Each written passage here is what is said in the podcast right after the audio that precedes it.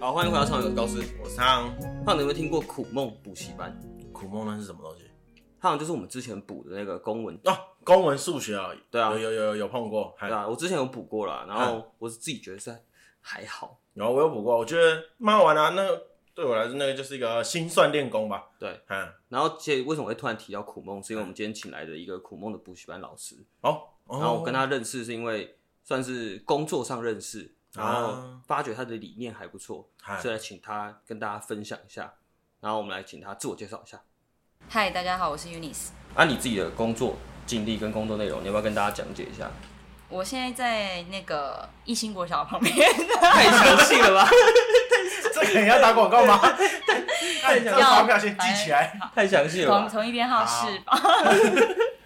好，我现在在那个苦梦的教室和我妈妈一起工作。苦梦的教室，对嗨，那你负责的工作内容是什么？可以跟大家讲一下。我觉，其实我负责的内容就是，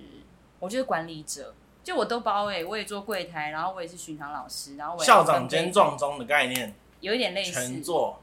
对，就是里面的细细节我都要会，对，那也有做负责教学的部分嘛，有也有负责教学，对就是等于说，哎、那也算补习班嘛。算不对，所算？以就是整个补习班的算经营者嘛，就是只是跟妈妈一起做这样子。对，啊，对，而且你刚才有提到那个苦梦嘛，嗯对其实很多人其实不知道，因为像我们在中立桃园长大的人，其实都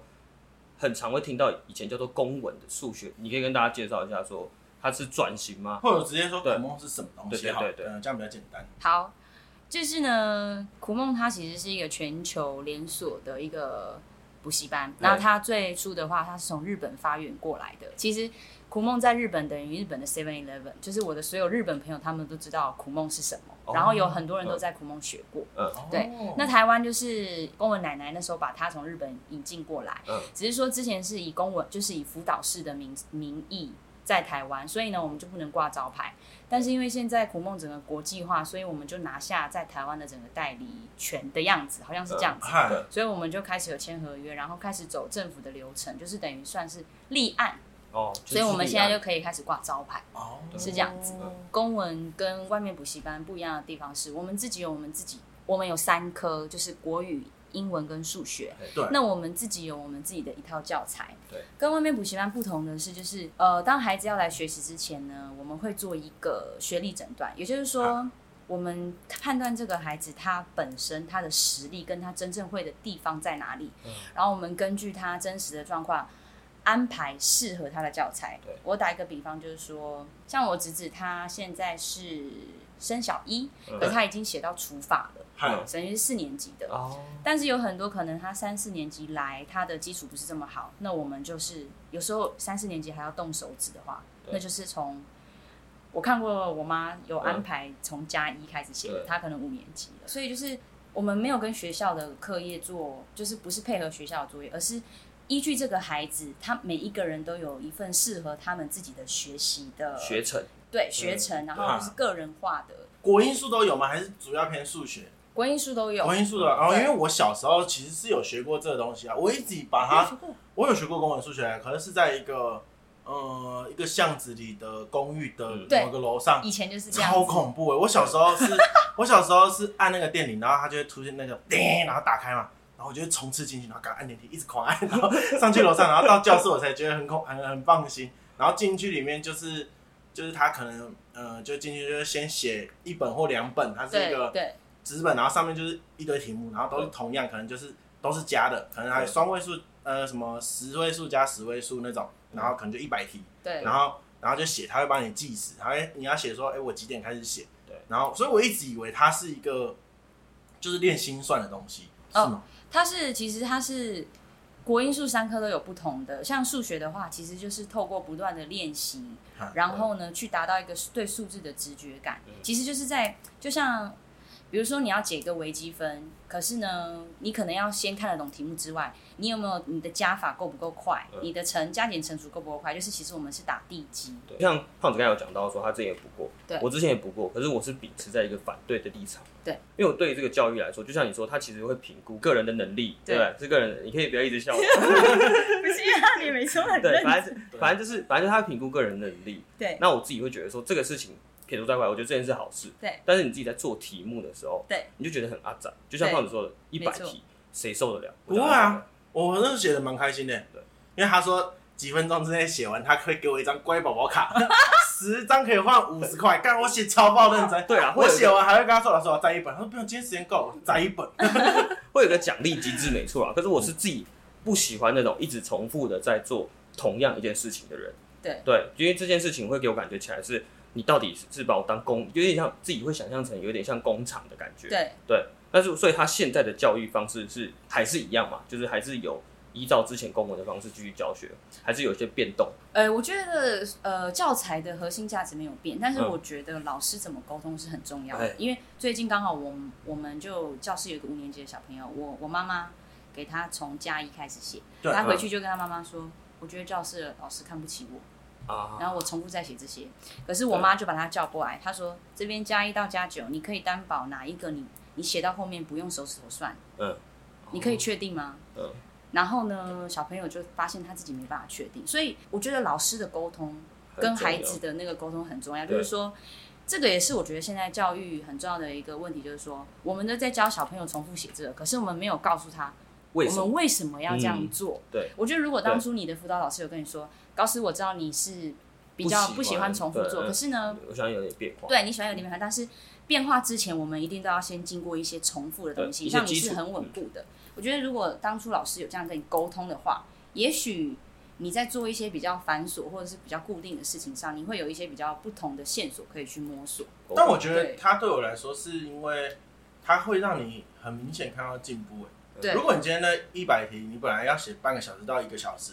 然后我到后面我只要十五分钟就写完，嗯，我觉得蛮爽的欸。我是不晓得其他人是不是一样，可是像我自己在写的时候，就会你自己会去抓那个逻辑，就好比可能有一些你会觉得比较难加减的，好比说哎九加七之类的，然后你自己我自己就会可能会变成说，哎，我会自己把它就是九就加一面变十嘛，剩下就是六，所以就是我就可以很快速，我一听到这个我就很很直觉可以马上反映出这个东西。嗯，对我觉得那些东西就是我找出来的逻辑，就会让我觉得我自己进步超明显。嗯，对，所以我才会蛮喜欢那个东西，因为你一开始是加嘛，然后后来两位数加、三位数加，然后再来就是加减乘除混在一起，就是对那个整个感觉，我觉得超赞。而且老师突然就说：“好，你这次写这本看看。”哦，你可能本来从十五分钟，然后突然变一本一个半小时，然后就觉得说：“哇，怎么会这样子？”对，然后你又想要继续拼命练嗯，对我就会觉得那种那种追求极致的感觉很爽啊。嗯对我那时候是还蛮喜欢这件事情。啊，我自己嗯想法比较不一样，因为我觉得就像刚才 Unis 有讲过，它其实跟学校的教程没有太大的关联。对，所以其实我要的成就感是在学校的教程上面。对，我追求的是段考成绩，以及对跟你所有展现出来可以给父母看的成绩。对所以我会一直觉得说这件事情跟我的学程对没有关联。当然知道它可以训练到你的嗯对一个数字的敏锐度，可是最主要的是，我觉得这件事就算好，我可能被评估成我是在学加法，就像五年级在学加法，所以就导致于说我会在学校得不到成就感，那我做这件事干嘛？那时候会有个疑问，你可以谈谈看他那个苦梦的那个教育理念，之前有查过嘛？他就是以发扬呃 发现天赋吧发痒， 发痒哪里发痒？发现天赋发扬光大，好对，那你可以讲解一下他那个教育理念过好，对，呃，我跟你说，刚刚你们俩讲的，就是都是符合我们教室孩子会发生的状况哎。像胖子就是怎么样，他很对明显就是他在这个功课找到他的成就感，对因为他效在率这一道题目里面，他去走过一回，然后他发现，嗯哎、因为公文的教材我们其实都要计时，那他可以很明显的对在这个过程当中发现自己的进步嗯。那你的问题呢？我前一阵子刚好遇到一个就是国中生，呃，高中生，他妈妈只让他学国嗯语，那他发现呃小朋友在家里面的学习状况其实不是学习意愿跟态度没有这么好。对对对。然后呢，那个小朋友就跟他妈妈说，他觉得他在公文学国跟他学校的教程根本就没有相关。嗯，然后那时候我就突然很抓到一个点，就是哦，原来我们台湾的教育已经变成是现在连孩子，我们都是为了成绩跟段考成绩在做嗯学习。对对，对，所以我就我就在思考一件事情，就是说学习这件事情到底是什么？这个我们之后会再、哎不好意思，那个对我想打断一下，就我们刚才讲的东西比较多偏数学。对它国文跟英文为什么会跟学校不同？可不可以大概说一下国文跟英文它的东西到底是可能说我们在公文里面学的是什么样的类型？它它是怎么样的计时方式？哦，好，对就是呃，英文的部分呢，嗯我们跟坊间的补习班比较不一样的是，我们重的是读解，能不能读这一篇文章，然后你能不能去把它解释出来，就是你的读解能力。阅读阅读能力哦没错，然后呃，刚但是外面坊间的可能就是比较像是，就是背单字，然后然后说嗯比较比较说的部分，对对对，还所有以各种文法。我其实小时候就是看到文法我就不爽背，所以英文才那么烂。那国语的部分就是由浅入深，然后它是一套系统，然后呃，跟学校不同的是，我们基本上着重在很多文章还有缩尾，缩尾就是说这一篇文章的重点是什么，然后我们慢慢慢慢由浅入深的难度去请孩子们阅读完这篇文章之后，把它看到的事情，看到的这篇文章的重点精简出来，啊，就是抓重点的概抓念，重点的都概是念走一个阅读，阅读然后阅读理解，嗯，阅读理解。哦，那给大家拉回刚刚那个教育理念，你还没没错，说我拉回，完我拉回，对不起，我跑掉了。我我发现你要把我拉回对来。，嗯，你对于苦梦这个教育理念，你的想法是什么？嗯好，其实你说发扬啊，我想到发扬发扬，你要嗯，发发扬。现天赋， 对发扬光 大，对嗯 OK，其实就是苦梦呢的教育理念就是培养孩子的自学力。啊然后为什么他会发现天赋？就是说，像我侄子，因为学校的部分，他不会因为你今天学的比较好，他就教快一点；他不会因为你今天跟不上，他就停下来等你。嗯对可是因为我们的教材是有可能让你超越你当前的学年的，对，所以呢，像我侄子他现在小一，可是呢，他现在已经写到四年级的作业了。所以嗯其实我们是可以发现，孩子们每一个孩子的状况不同，但有些孩子他天生学习能力就是比较快的时候，我们就可以大胆的尝嗯试，让他再往前做，往前做，往前做，哎、发现他原来是可以这样做超越的对，对，哦所以是国嗯国文、国语、英文、数学这三科。那为什么能够发现天赋是？其实你们有学过就知道，其实跟教材是一个缠斗的过程。你会撞墙，然后你会、会有写不下去的时候太对难，嗯，然后你会有成就感。所以其实，在这一段过程当中，它其实也是培养你自身的一个磨磨练挫折的能力，嗯然后磨练去经历那个能力，所以你可以发现你自己。超过你自己想象的那个天赋，然后你可以把你在公文学到的这一段过程，你可以去运用在你的生活或是生命上面。我自己是这样觉得啦。嗯，对，我就讲的还不错，这样有有有回答到，有回答你发扬的问题吗对啊，就是其实讲讲简单一点，就是不会为了成绩而活啦，对，啊没错对，，就变成说你去知道自己到底可以学到哪些东西，因为我觉得这个会变成说公文感觉比较像是就是自己的奋斗吧，我觉得就是我觉得那感觉其实还蛮不错的啦。对对嗯，所以其实算可以理解你说的那种挖掘天赋的的感觉。对对嗯对。所以它的优势就是它可能跟其他补习班不一样的点，就是它有特别一个教程是否这个人，而不是否他的年级、他的学程。对，就是他对刚刚讲的克制化的嗯学习历程，哦应该这样讲。但是那这个课程不就会变成有一点，就像刚才老师讲的，他可能如果你帮我挖掘我的孩子的天赋是没有问题，可是我花了这时间，但他并没有让他在课业上得到好成绩，或者他也没有升学比较有帮助，那这不就会变成这个体系推广的难度吗？啊，我懂你的意思，嗯就是说，既然我们没有跟学校的配合，那他万一在升学上面他学到的，就是跟学校也没有关系。对对对对对好，就是呢，因为我们的教材编序是由深入浅，嗯，所以呢，学校的编序是什么？它是跳着的，啊就是一次可能先教你分数的加减，然后呢，可能下一学期或干嘛的，他再教你另外一个分数的东西。可是我们是从加法、减法、乘法、除法，分数的加法、分数的减法、分数的乘法、分数，对，我们是编序下来。所以其实，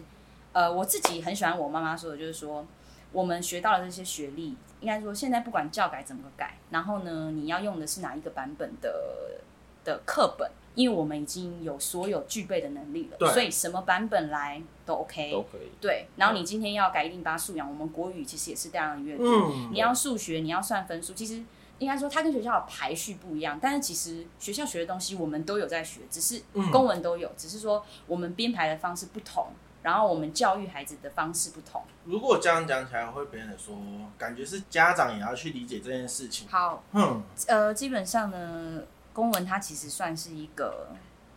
家庭、孩子跟教室三方需要配合的一个教育的模式。啊，就是说，家长他不是只是把孩子送来我们这边，就是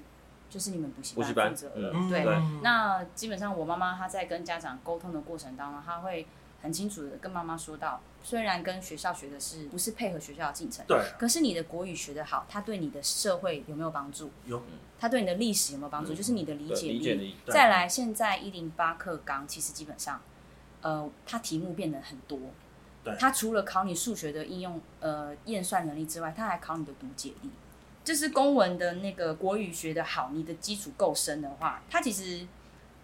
不管你运用在哪一科，它都是怎么讲，很很很受用的。因为你国、嗯你你们听得懂吗？国语、数学、历史、地理的考试，基本上你都要运用阅到国阅读，对对对对，嗯，那你算数学基本上一定就是基本你要你要会的，对，然后你如果你的验算能力好，算术能力好，再加上你的理解力好，那这不是就是跟学校的应用问题、选择题、是非题，嗯基本上它都是连接在一起的。嗯，我们刚才讲的都是一些可能 Google 或者什么之类可能查得到的东西，因为对毕竟是苦梦相关的一些资讯嘛。对但是你刚才有提到说，其实你本身也是补这个上来的嘛？对。那你自己的体悟是什么？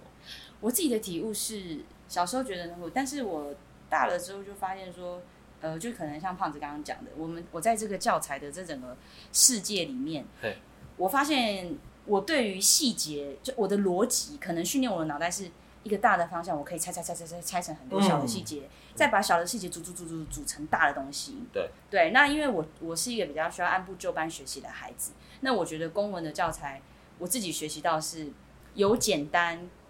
一步一步堆叠，慢慢到难，对我来讲是很适合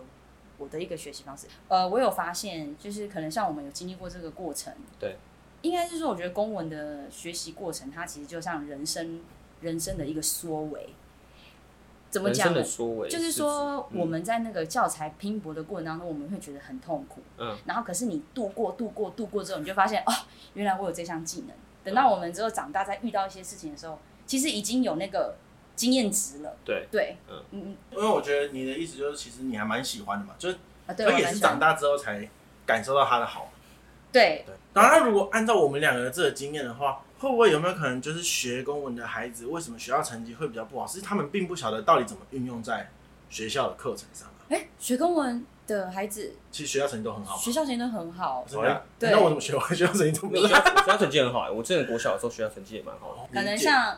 很多孩子，他们是因为有学公文，所以他们已经都超前进度了，嗯所以变成他们学校的功课对他们来讲很简单，刚才有想突然想补问啦，嗯就是想问，让你补。就是我对于苦梦他的教育的 TA，对他们是只有否国小生吗？还是因为我看到你们的补习班基本上就依偎在国小附近嘛？对，那还有国中生、高中生也可以去吗？可以啊。基本上其实公文的教材，任何人都可以来学。我们教室还有一个阿嬷，她来学英文，哦，真的假的？真的。嗯，对，我因为我觉得公文的教材就是真的很适合从零到，就是你完全没有基础，啊你想学的，它就是真的很适合那种一步一 脚印，那一步一脚印，对。哦 一步一脚印，一一步步一一脚脚印嗯印。对再问下去会不会这边也 对了？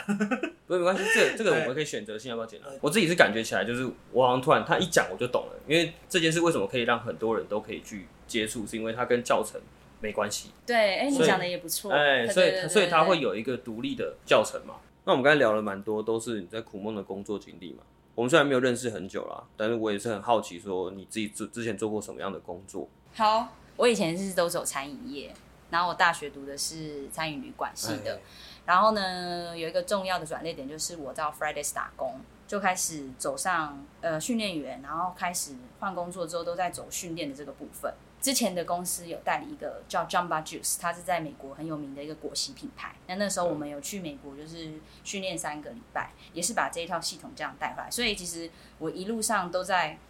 就是做关于跟训练相关的，还有开店、那时候你的职位就是算是以培训人员来，训练专对员训。练专员。对哦，我觉得你那时候国中不是就在家里帮忙，为什么之后会离开家里出去外面工作？那时候是有吵架吗？还是没有，我国中后来念大学，大学就在就去就来台北，就去台北念书了。对哦然后台北念书是念的是餐饮旅馆，那时候嗯我们要找实习的餐厅，对，所以呢，我们就我就找到 Fridays，啊，所以就是变成那时候上完课就去外面工作了。对对对对对对对、哦嗯而且你之前还有去澳洲跟美国 working holiday，是吧？对。美国的话是去三个月，澳洲的话，澳洲我比较有感觉，因为是比较老的时候去的。我分享一下简短的分享我去打工的经验。对，呃，我觉得去澳洲打工是一个人生独立的开始。为什么？嗯因为我在那边，我必须要三餐自己准备，然后我一个礼拜要工作六天在田里面，对，然后就会开始去怎么讲，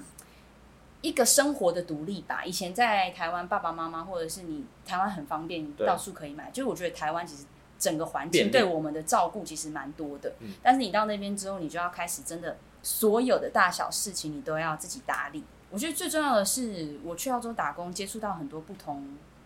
不同国家的人，这个是真的打开我的世界观。嗯因为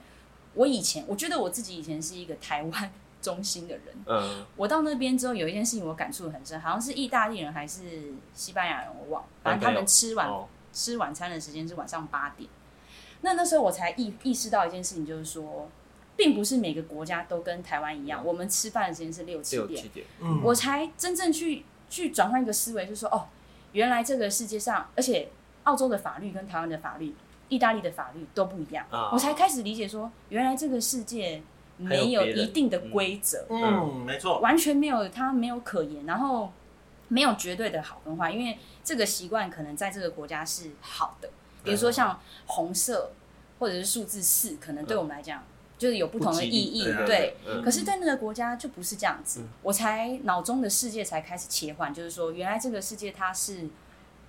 不是以台湾的生活方式为中心？对，嗯，我才看到很多很多事情是不同的，跟原来每一个国家是不一样的在运作的。嗯，对，那个时候其实我有发现我自己每每到一个地方的时候，我就会开始嫌那个地方嫌东嫌西的，我就会觉得这个国家为什么怎么样怎么样怎么样。但是我去了日本，我也会看到日本不好的地方；我去了澳洲，也会看到澳洲不好的地方；去了美国，我后来就理解说，其实没有任何一个国家它是能够十全十美的，但是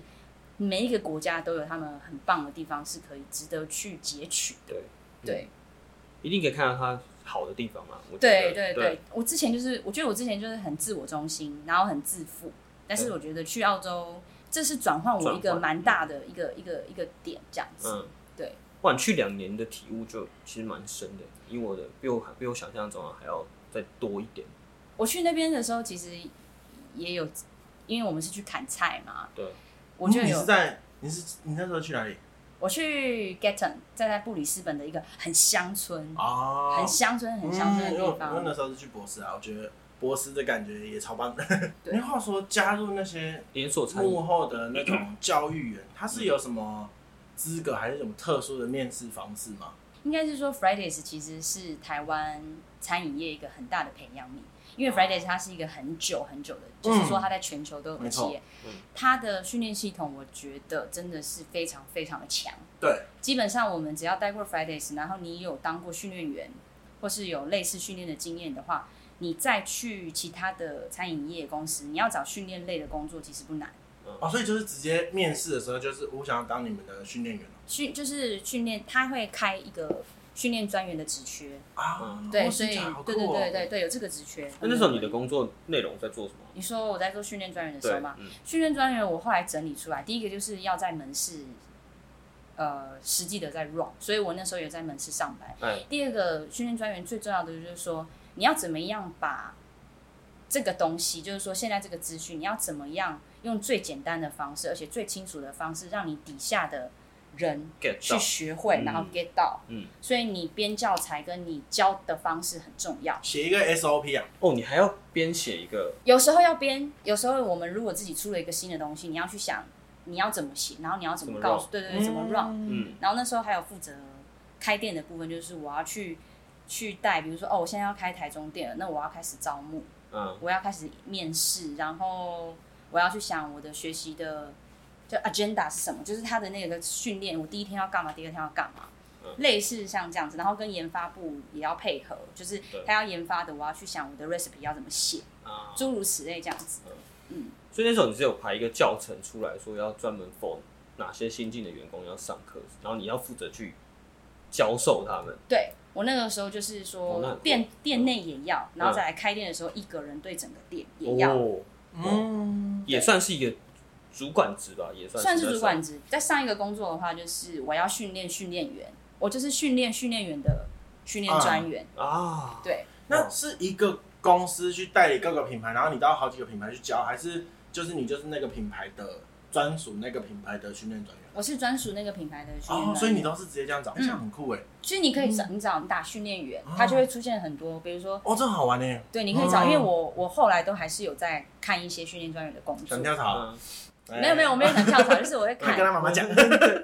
不是只有餐饮业，就啊很多都有这个。嘿，对，然后呃，我想要补充一个，就是说我呃，就是我去澳洲的这个历程，嗯对我的训练跟我后来做教育有很大的帮助嘿。因为我以前是一个很严格的老师，然后呢，因为我东西都很熟悉的嘛，其实就是一个老手。但是我去到澳洲之后，我就发现我的学我的学经历在澳洲根本不管用，因为我要做的是农业，然后 他们看的是你比较偏的劳力，对比，较偏劳力。嗯呃那我所有的全部我都要砍掉重练对。那那时候因为我们是砍花野菜，其实是计件的，计件就是说你要拼速度，然后拼你的经验。我嗯那时候就是菜鸟，所以其实我在菜鸟的过程中我压力很大，因为大家都想赚钱嘛，可是嗯我慢，所以那时候也不能讲被欺负，但是大家都是不想要我。那个时候啊刚开始的时候，嗯然后我就从一个新人开始做起。其实，在那个过程当中，我的心里面其实蛮难受的，因为我又不太会开卡车。但是我是学了三个月，我就是硬逼自己要把农车开起来。后来我是台湾女生就很少开，但是我是真的我可以去换卡车，然后开农车，我还蛮佩服我自己的。嗯，但是就是从这整个就是说我是一个新人，然后我不够快的那整个经历过程当中，我嗯去反思我带我带教育训练的时候，我是不是有一些地方需要调整？啊因为我又重回了一个新人的角 色，嗯，嗯，我因为回归底层，没错，嗯，因为孩子或者是应征进来的工读生，他们并新不人知道，对对，工作新人，但我有时候就是因为我知道，我觉得你怎么会不会？我觉得我以前有这样子，就是嗯教久了，那个时候老天爷给我的一些巴掌，其实是让我重新去反思我在工作上是不是有些东西，我变成一个新人，跟进来我教室或者说进来我的门门市的新人，其实是一样的立场。让你想起自己曾经也是个新人啦，因为我觉得对做久了其实都会这样子啊，对，就是说你像以前也算过做一些小主管，骂人骂一骂之后想说，啊算了，我以前比他还夸张，就是嗯就是有时候就会想要这样，那可能那时候在澳洲碰到这件事情，其实就感受会比较明显对啊，而且我特别要讲一下，就是我特别欣赏 Unis 的原因，是因为他就会一直让我们在聊天的过程中，他会不停的反思他所做过的很多事情。这件事是让我觉得很特别的点。嗯，所以我觉得有有一句话其实就大家都觉得老梗，但我觉得这句话超实用的，就是每日三省吾身。其实就是你其实自己静下来的时候，我觉得就有时候这句话突然就会跳出来，然后我就想说，今天到底做了哪些蠢事，然后有没有得罪哪些人？哎、有没有哪件事情是做不好？就我觉得有时候你停下来没有在做事情的时候，我觉得想想这些东西，有时候对你的生活还蛮有帮助的啦。嗯，嗯，认同。有一个是，呃，应该说这个你说的这个，我会这样做是因为我会去思考说，为什么这个情况现在会发生在我身上？嗯我会去想想看，到底啊，我我遇到这个处境，对，对，到底是要我学会什么？嗯，所以我觉得这个算是蛮好的，就是我会用的一个方式啊，就是说对，当我面临到一个困难，或者说别人这样对待我的时候，我会去想一想，以前我是不是这样对待别人，跟为什么现在这件事情会发生在我身上对。哦，我觉得如果你有了这个开口之后，基本上你很多东西你会开始有一个脉络可循，嗯然后你会比较知道你的方向在哪边。对，对因为很多人看到问题，只会看到问题的表象，对对对就哦，举而且、嗯而且如果有这个想法，你碰到问题的时候，不太会出现烦躁跟生气这个情绪。对，因为你知道你要干嘛。对，我就会觉得说啊，我我只是没有处理好，我我不会觉得说，我可能会觉得有点烦，但是我会想要去解决这件事情。而且我们频道本身想做的事情，就是走一个职人访谈的故事跟精神嘛。对所以这件事其实也可以给听众知道说，对，如果你在如果你真的在做的工作中，你可能遇到哪些问题，你可以像 Unis 说的一样，你可以再反思它背后所发生的意义，而不是说嗯我只要解决现在可能被主管骂或者对是被同事欺负就好。但是你可以思考说，为什么你会被同事霸凌，为什么你会被主管骂这件事情的背后意义？对对，就是你也可以想想，你以前有没有霸凌过别人？呃你为什么要霸凌他啊？你是不是跟他做一样的事情，所以你现在才被霸凌？对对对，大概是对这种嗯感觉有一种回再回归到一个初心的感觉。呃，对分享一个我在文章上面看过，他就意思就是说，当你想要学会勇敢的时候，老天爷不会直接把勇敢丢到你的身上，他一定会让你到一个很多人欺负你的地方，然后让你慢慢去学会你该嗯怎么勇敢这件事情。所以我觉得很多事情也是你在工作上遇到这件事情，你去想一想，是不是你一直其实想学？因为其实最主要今天找他来的目的，是因为他工作经历之后的这些东西，就是他刚才讲完他的所有故事之后，他就回到了苦梦。那你是什么契机之下你才回来的？哦，我澳洲回来之后，我妈就刚好要面临到公文转型，对就是辅导教室转成那个那个叫什么啊立案，立案，对对对对对。嗯，然后我就想说，哎、我妈邀我，然后我跟她开了我的薪水。我妈邀我，然后她我开了我开我跟她开了我的薪水，我觉得嗯也还 OK，、我回来也不用找工作就可以直接衔接上。对。那最重要的一个是，我觉得我以后可能会嫁人，或者说我因为我男朋友是日本人嘛，所以我对之后可能会去日本。那我就在想说，我想要有一段时间是真的跟我妈一起做一件事情的，嗯，对，就是说在去日本之前，嗯，对，就有一段时间跟我自己的父母亲相处。我觉得这个其实是最主要的主因，嗯，对陪伴，陪伴陪伴，嗯对对对，一起做一件事情，嗯对对。然后因为我知道我跟我妈很会吵架，但是我觉得这是一个很好的机会，让我们认识彼此。嗯，对对对，所以最初的念头其实是这个，然后再加上就是，我就觉得没关系，也做做看。然后，毕竟我的个性也是蛮蛮奇怪的，所以跟自己家人做事，他们比较看得懂我。对啊，我觉得有些东西是真的比较方便，嗯对对，也比比较顺，所以嗯嗯再加上就是说，我妈那时候做公文的时候，其实她有遭遇到一些困难，嗯就是说可能有一些亲戚的不看好或是不支持对。嗯那我就是很堵然，我就觉得妈、的，我一定要帮帮我你妈。证明一下，对，对就是说我的动力来自于我内在那个复仇感，嗯所以我就觉得。妈的，我妈妈一个人在那边打拼，我不可能。我就是我一定要帮我妈做出一些什么东西一，定成绩。对，我就重点不是放在我自己身上，我就觉得我要帮我妈，然后度过这这一段时期这样子。对对。那这样做的话，其实像你们这样补习班的老师，你算补习班老师吗？对对，他需要什么执照或证照才能有这个教书的资格吗？我们哦、对我们就是大学毕业，我就大学毕业。对，他我们不太需要什么教程嗯，或者是什么什么，教师执照政府嗯会需要会要求这些吗不会，不有，就大学毕业。所以补习班开业的标准就是大学毕业了。我不知道其他的、哦但是我妈、我因为我跟我妈妈是负责人，还有教室的老师，对就是我们要有大学毕业。啊嗯对，反正就是有一个门槛，就是你要大学毕业，就是文凭的部分。对哦对，但是嗯我觉得这个也是很好给一些妈妈有一些工作机会，就是说、嗯有些妈妈她可能她的学经历不是这么好，但是她对于教育小孩，她的确有一套，也许嗯比有教程或者是你读教育出来的老师，嗯她还更知道该怎么教孩子。对，所以我觉得这个门槛不不是像你们可能预设说哦，可能我要像教师资格或什么，对没有那些考东西。考试对对对对什，么没有？那不会有遇到没办法解决他们问题的学生吗？什么类似的，学像可能他你学到可能分数或者是有什么 x y 之类的这种东西，对这种东西可能有些遇到他的问题你自己也不会啊。哦，对基本上我们如果要教小孩那些教材，我们都要全部写过。嗯那我觉得你的问题，老师会比较常遇到的是，我要用什么样的方式让这个孩子理解？啊，对，对，嗯因为像教室就有一些特殊儿，他们的脑袋的想法其实。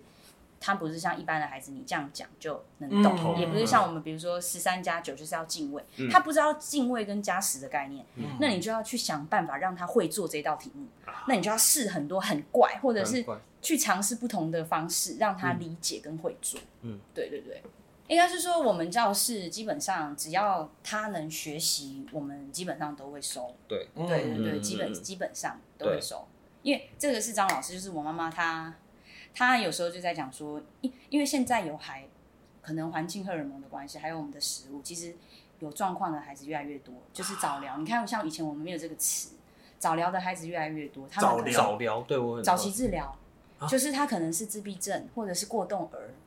哎、而且我发现，就是我那天跟一些家长在聊天，然后他就说，哎、他的小孩子有吃药，然后为了让他可以更集中他的注意力或什么的。可是我在跟他的小孩聊天的时候，我觉得他小孩超聪明、超优秀的。然后，嗯然后我就我就去听，我就去问他说，哎、那他是出现什么症状什么？然后他就说什么啊，医生说他可能什么眼睛，你如果对他，好像他是照还是看吧，你的眼神会一直晃动，你没办法专注什么。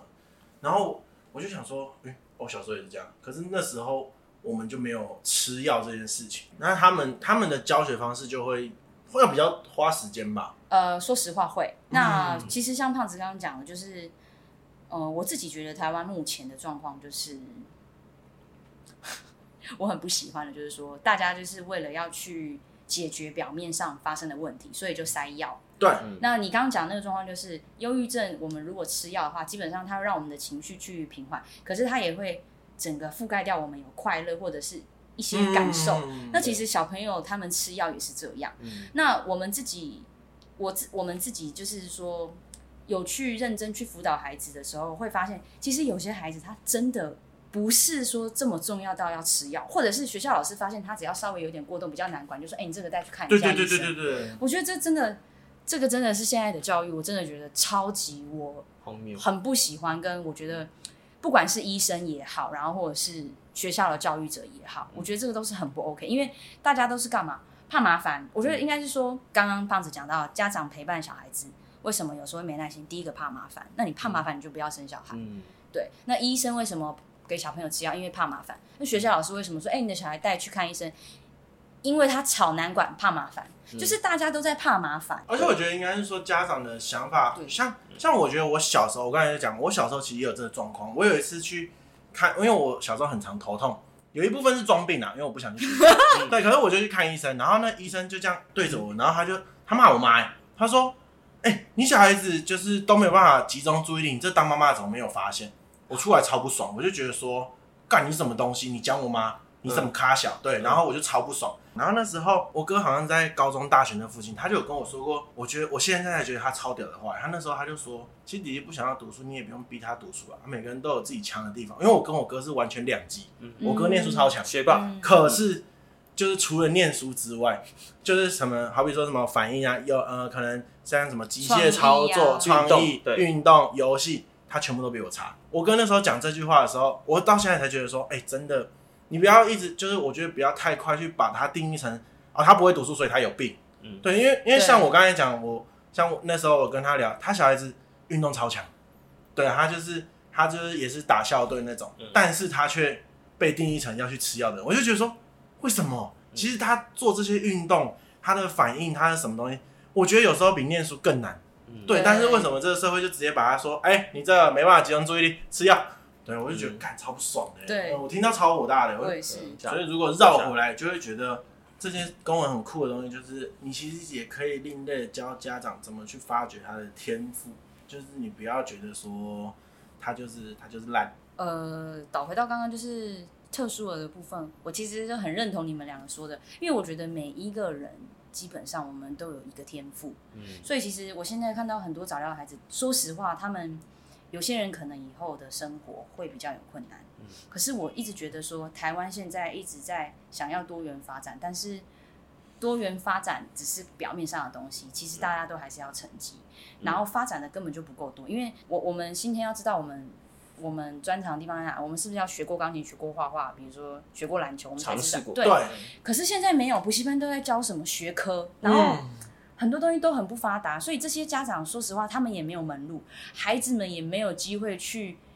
也没有那个机会去让我接触到们看到孩子们他们内在那个跟别人不一样的东西。因为我觉得很多有状况比较特殊儿，他们其实有些地方都是异于常人的，嗯就像你讲的，你们特讲别突出，对对啊嗯特别读书，但是嗯我们的教育跟家长他们不会，他们不懂得怎么怎么帮他摆们在去位置辨认出来，对。对嗯我就觉得这个很很使不上力的那种感觉。呃，就是说现在的小孩，因为他们变十二年嘛，他们就会说，哎、我在我在教他们的时候，他们不会像我们一样，就是啊，反正你到国你到国中你都还可以随便啦，然后就是我们就会去学很多有的没的啊、像我学过吉他、钢琴、书法、沙小，全部都学过。嗯嗯那会不会因为他们现在哎、你国中升高中，你也会就会很在意学校成绩，所以我不会让你去学那些东西，你就全部都是把学校拼好，会吗？其实还好，这个我说实话我没有观察，没有的。哦、但我只是觉得说现在的孩子比我们那个时候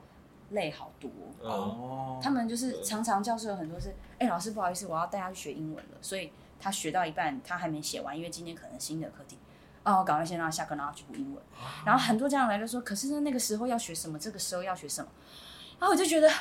天哪，到底要怎样？他们学的都是才艺吗？还是不是？有些是都才艺，有然后些有是些学是科作文，有些是学科。可是不管才艺或学科，我觉得就是说，嗯、你要让孩子有喘息的时间吧，嗯你总不能都让他一直吃东西，然后不给他一些时间消化。然后有些孩子的学习状况不好，为什么？因为他一直在学。一直在累的状态，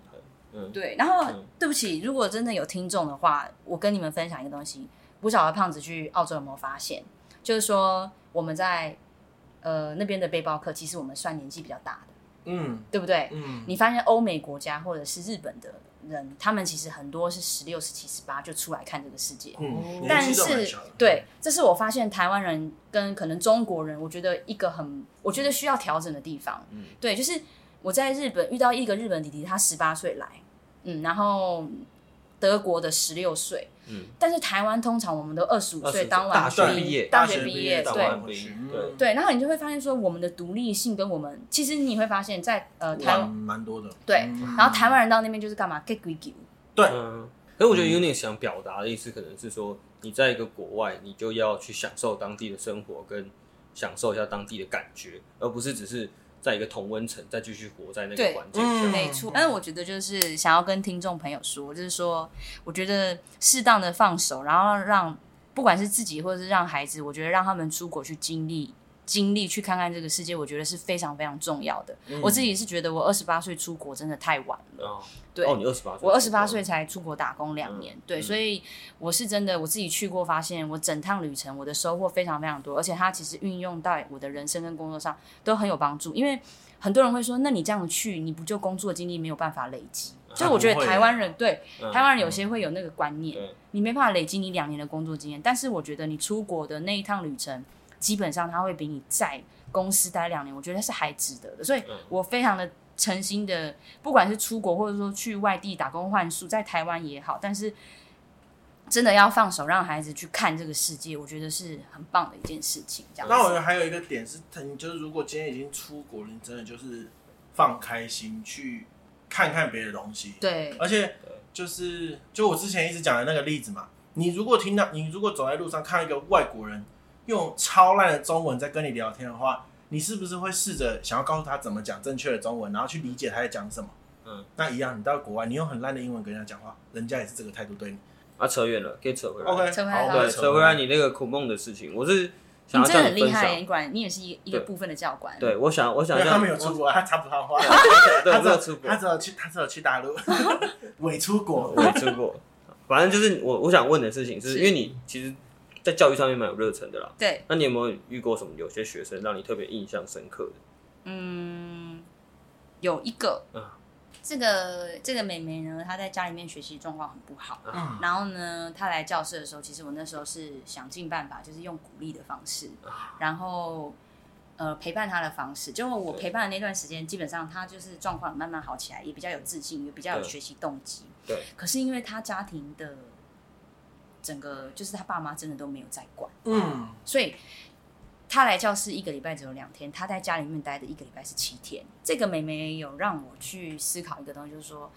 我后来发现，我用尽方法，我对她好也对她好了，我用很凶的骂她，把她骂哭也都弄过了，嗯对。可是后来我发现她的状况真的就是起不来，嗯然后我那个时候觉得很挫折，我觉得说为什么我没有办法把她带起来？啊，我觉得这是一个学习，就是说我我从这件事情理解到家庭教育的重要，它绝对是大于补习班的老师。就是说嗯，父母的功能跟你们的陪伴，真的会大于老师的。你的一个陪伴可能多过我们用了十个方法，嗯对，因为你是他的爸爸妈妈。没错，对，那那个那个事件，其实我当时候也很挫折，因为我发现他又被打回原形的时候，我就是很想哭。我那时候就觉得，为什么我做不到？嗯，感触对很深，嗯感触很深。但我后来经历过这件事情，我就知道我妈有时候会跟我说，其实有的时候你不用这么的去抓住，因为有些事情不是真的不是我们不认真能力，嗯对，不是我们不认真，而是说很多部分是我们没有办法掌控的。所以你，她就叫我不要太灰心嗯对。那这件事情是让我学到说，哎、我的能力跟我能所做的事情，它真的有一个界限在。有些嗯事情是我没有办法去突破，而且那真的这件事情真的不是我的事了。对，啊我已经做到我能做的了。嗯这是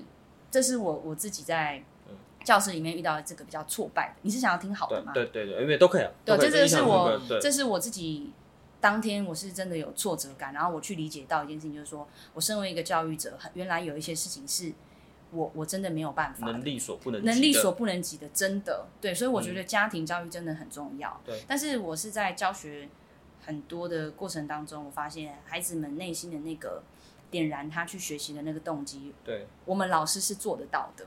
对，对，我是这个是我自己亲身经历，但是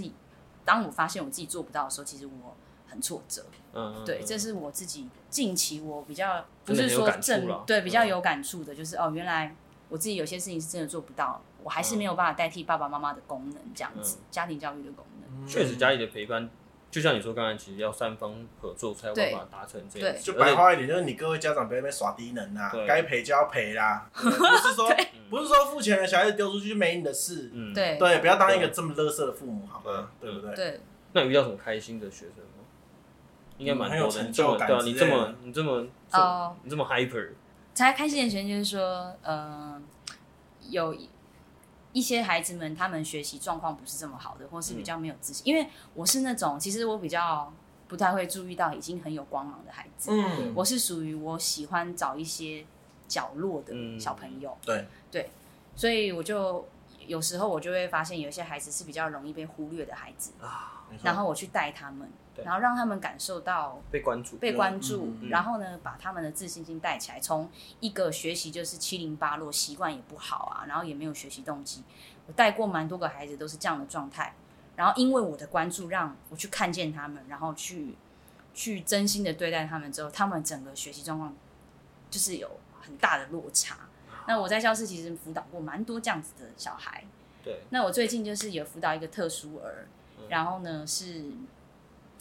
因为他的脑部有受损，所以呢，基本上基本上他没有敬畏跟加时的概念，所以他在就是刚刚刚才有对提到的，对，所以他是写直视加减法的时候，他没有办法借位或者是干嘛。嗯那我就是用了一个很特别的方式去带他，他妈妈跟我说。这个方法他可以，他会啊了，嗯所以他要去跟学校的老师同步一起。那我带过他那堂课，他下一次再写，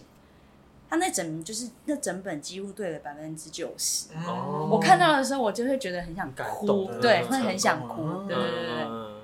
可是像我之前就有看到学校有些他应用题，他不是会叫他写算式，因为因为我我之前是有看到有些可能他算式写出来跟他教的不一样，结果被画错。对那会不会有没有你碰过那一种其实是学校，好比我们一般所谓的正规教育来否定公文这件事情，你有碰过吗？哎、基本上我们都会碰过说，学校老师说要用这样的方法，对可是公文跟公文教的不一样。嗯哦好，通常我们都会说，你在学校你就用学校的方法，但是因为用公文的方法其实是捷径，对，嗯所以我们有时候其实搞不太现在的教育，就是说有捷径不走，你有捷径不嗯走，就像之前什么那个叫什么什么教育建构式教学，对啊，他们的他们的加减乘除我看不懂他嗯真们的算看术不欸嗯懂。对，因为我以前我觉得我是那种比较贱的，啊就是就算他叫我用，可是我觉得这算比较快，啊所以我的那个公式应用题我都、嗯其实讲真的，我都直接就是好比说什么十五乘十五什么，我都直接算出来，我都不写算式，我就这不就是算过了吗？嗯对，然后我就不会写，然后就会被划，就扣个两分什么。但是嗯，对，然后我自己是这样子啊，当然我是知道有一些如果真的比较在意的话，他会不就是变成说，哎、你是不是教错了？对嗯，那我就会很烦。就是我们就会跟家长说，跟学生说，你在学校你用学校的方式，了解，嗯，对，但是我因为我会觉得学校很奇怪的，就是说数学它本来就不是只有一个方法，数学本来就是条条大路通没罗错嗯马，你要用什么方式去解题，那是我觉得都可以，只要答案对就好嗯了。那我觉得这样子，我们只能限定于一个方法。其实你把这件事情放大来看，包含我自己，我觉得我很多很多限制性的信念，就是说。很多东西我好像只觉得会有一个这样的做法，我没有办法去想到说你要走嗯开到放，嗯对，我觉得我自己都有受这种教育的影响，然后变成说我的思想就会变得啊，我没有办法去打开，就是说我要解这道题，我可以有很多不同，或者说我在解决这件事情的时候，我有没有办法去有不同的方式走？对，所以我觉得教育它，它其实是一个很小的东西，但它可以真的衍生出到你生活应用上很多。对，嗯其实现在想起来，学校是不是一个必要该去的地方？我自己还在打问号。是不是？所以对，这个我们等一下可以讨论。所以我从对国中就很不去值学得校。很值得讨论 一下。好，到这边，那我们休息一下。好啊，那因为这集篇幅比较长，所以我们总共会分两集。如果有兴趣，再继续听第二集啦。好，下一集，下集待续哈，拜拜。拜拜。